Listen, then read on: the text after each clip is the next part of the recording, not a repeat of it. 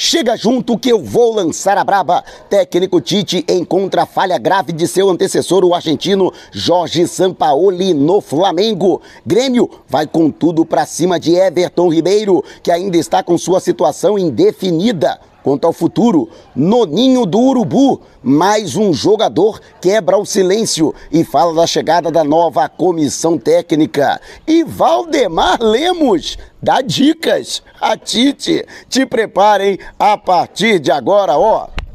É tudo nosso. Já chega largando o like, compartilha o vídeo com a galera e vamos lá com informação. Assista ao vídeo até o final. Já falando aqui da aprazibilíssima São Pedro da Aldeia, na região dos Lagos do Rio de Janeiro, aqui somos todos menos alguns. A nação rubro-negra também marcando presente e matando a saudade, né? Da doutora Luzia, minha mamãe, já há bastante tempo, né? Com essa toada de estar sempre ao lado do Mengão, aproveitando aí a data FIFA para, portanto, tirar o atraso aí do xodó da mamãe aqui em São Pedro da Aldeia. Aliás, um forte abraço a toda a galera aqui na Costa do Sol. E uma coisa que chamou muito a atenção, afinal de contas, é uma das personalidades mais folclóricas da história do Flamengo, Valdemar Lemos o senhor Valdemar. Eu, inclusive, estava lá e vi a história passar diante dos meus olhos. Eu tinha semanas como setorista do Flamengo quando aconteceu a mítica apresentação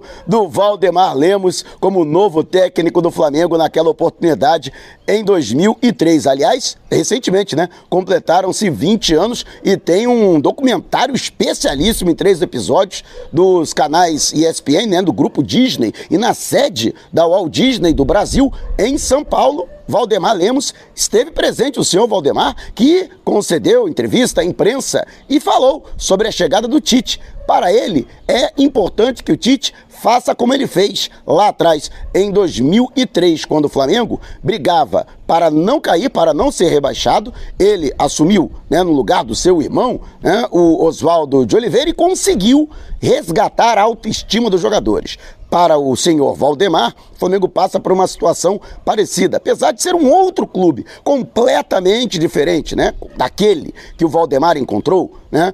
Mas ele explica que também os insucessos, os fracassos ao longo da temporada, minaram a autoestima do elenco. Então, para ele, esse será o maior desafio de Tite ao chegar ao Flamengo. Resgatar a confiança, a autoconfiança desses jogadores. Para ele, o elenco tem qualidade. É uma questão meramente psicológica. Né? Valdemar Lemos, que teve inclusive duas passagens pelo Flamengo. Em 2006, três anos depois, de inclusive quando assumiu o Flamengo, chegou a colocá-lo na briga por uma vaga para a Libertadores da América do ano seguinte, terminando com uma honrosa oitava colocação. Na época, o Campeonato Brasileiro, primeiro de pontos corridos, era disputado por 24 clubes. Três anos depois, ele voltou ao Flamengo né, para a disputa da Copa do Brasil e chegou à semifinal. Na época, ele classificou a equipe em cima do Ipatinga e a grande curiosidade, né, o Ney Franco, que era o técnico do Ipatinga, o substituiu. Ele foi demitido pelo então vice de futebol,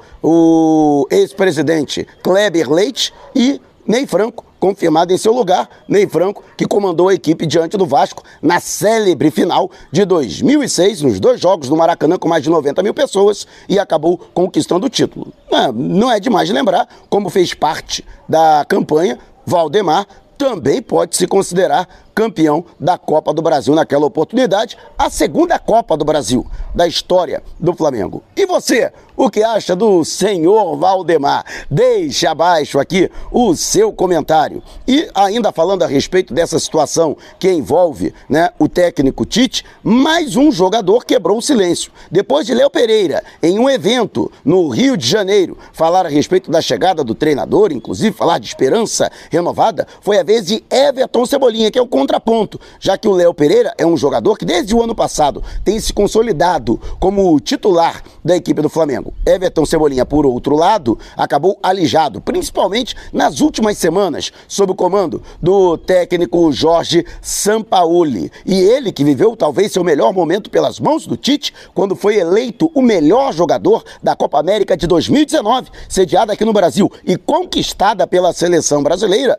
falou também a respeito da chegada do treinador e também a respeito do ambiente, do clima dos atletas. Obviamente, para ele, essa mudança de ares é como realmente uma retomada da esperança. Afinal de contas, ele que até agora né, é, não conseguiu demonstrar toda a retribuir todo o investimento que foi feito pelo Flamengo, né? afinal de contas, ele que custou aí coisa de 16 milhões de euros aos cofres rubro-negros no ano passado e ainda precisa justificar todo o investimento que foi feito pelo Flamengo para tirá-lo do Benfica no ano passado na janela de meio de ano. Mas também falou muito bem a respeito da chegada do Tite e disse que ainda no início do trabalho já é possível perceber que ele começa a tentar implementar a sua filosofia, tanto de trabalho quanto de seu esquema tático. E daqui a pouco tem também informação a respeito do próprio Tite, que identificou uma falha grave do Sampaoli que ele já está tentando consertar no Flamengo. E você vai saber qual é. Mas quero saber também a sua opinião a respeito né, da chegada do Tite. Deixe abaixo o seu comentário. E agora falando sobre o interesse do Grêmio na contratação de Everton Ribeiro. A informação é do jornalista Júlio Miguel Neto. O tricolor gaúcho, a pedido do técnico Renato Portaluppi, que aqui a gente chama de Renato Gaúcho, né? Fica sem sentido, né? No Rio Grande do Sul chamaram o cara de Renato Gaúcho, porque lá todo mundo é. Mas a situação é a seguinte: Renato teria indicado a contratação de Everton Ribeiro, apesar de seus 34 anos, mas a gente sabe né, que o Renato gosta de jogadores experientes, tanto é que ele chegou a contratar, por exemplo, Léo Moura, que tinha praticamente acabado de sair do Flamengo para a composição do elenco que acabou campeão da Copa Libertadores da América em 2017. Outros jogadores, também como Douglas, por exemplo, também no alto de seus 30 anos,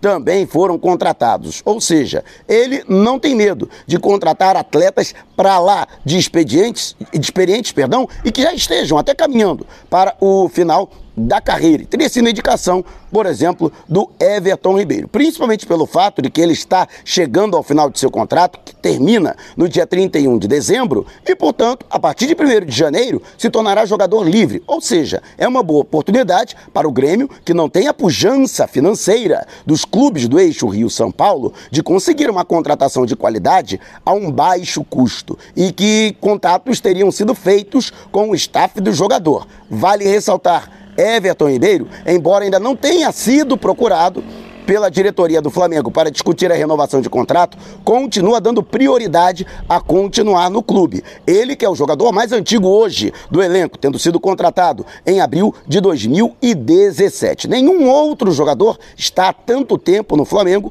quanto Everton Ribeiro, né? Que inclusive tem caminhado aí para conquistar é, número de partidas pelo rubro-negro, né? No Campeonato Brasileiro, inclusive, ele vem derrubando aí ah, os recordes, né? Se não me engano, no atual atual século, ninguém disputou mais partidas pelo Brasileirão no Flamengo do que o Everton Ribeiro, talvez só o Léo Moura, que eu já citei, inclusive aqui recentemente. Mas a situação é a seguinte: Everton Ribeiro dá prioridade a continuar no Flamengo. Embora o Grêmio, segundo as informações do Júlio Miguel Neto, esteja disposto a oferecer dois anos de contrato ao jogador e o Flamengo apenas um. Uma recondução, portanto, por mais uma temporada, ou seja, até 31 de dezembro de 2024. E você, o que acha? Você teme que o jogador vá para o Grêmio, para o tricolor gaúcho? Você acredita que ele continua sendo útil ao Flamengo? Ou acha que o melhor seria ele mudar de ares? Deixe abaixo o seu comentário.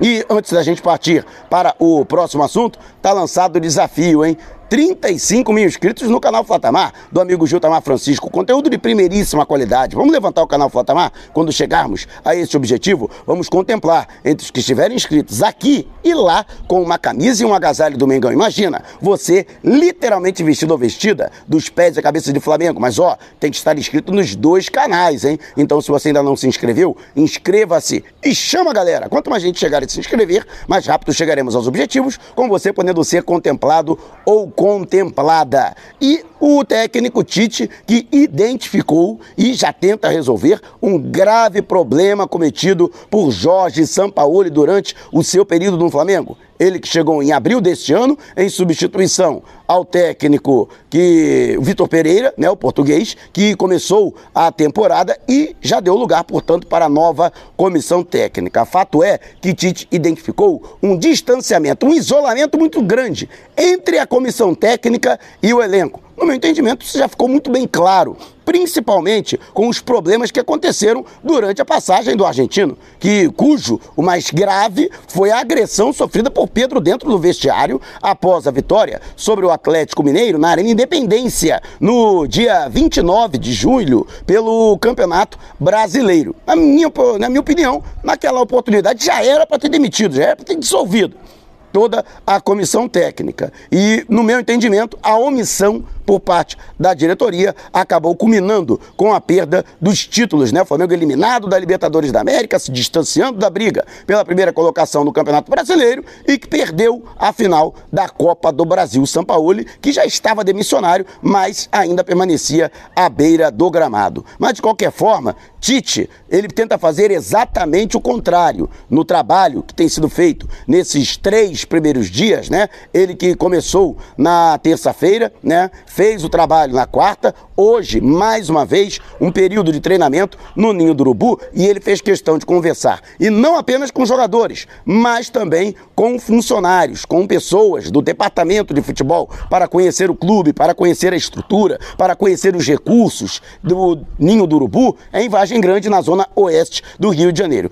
Com alguns jogadores, inclusive, ele já chegou a conversar em separado né, ouviu bastante o desabafo dos atletas e, dentro dessa identificação, ele deixou muito bem claro que, ao contrário da antiga comissão técnica, ele está sempre aberto ao diálogo e os jogadores podem procurá-lo sempre que quiserem, né? Ele que, inclusive, né, todos os jogadores que passaram pelas mãos do Tite enaltecem justamente essa questão psicológica, questão comportamental como uma das principais vantagens do treinador em identificar e corrigir problemas antes que esses problemas cheguem às quatro linhas, ao interior das quatro linhas. Mas esse né, era um grave problema que foi cometido pelo Jorge Sampaoli, o afastamento do grupo e que o técnico Tite tenta fazer justamente o contrário, para ganhar a confiança dos atletas e até, naquela dica, do senhor Valdemar, resgatar a autoestima, elevar a autoestima deste grupo.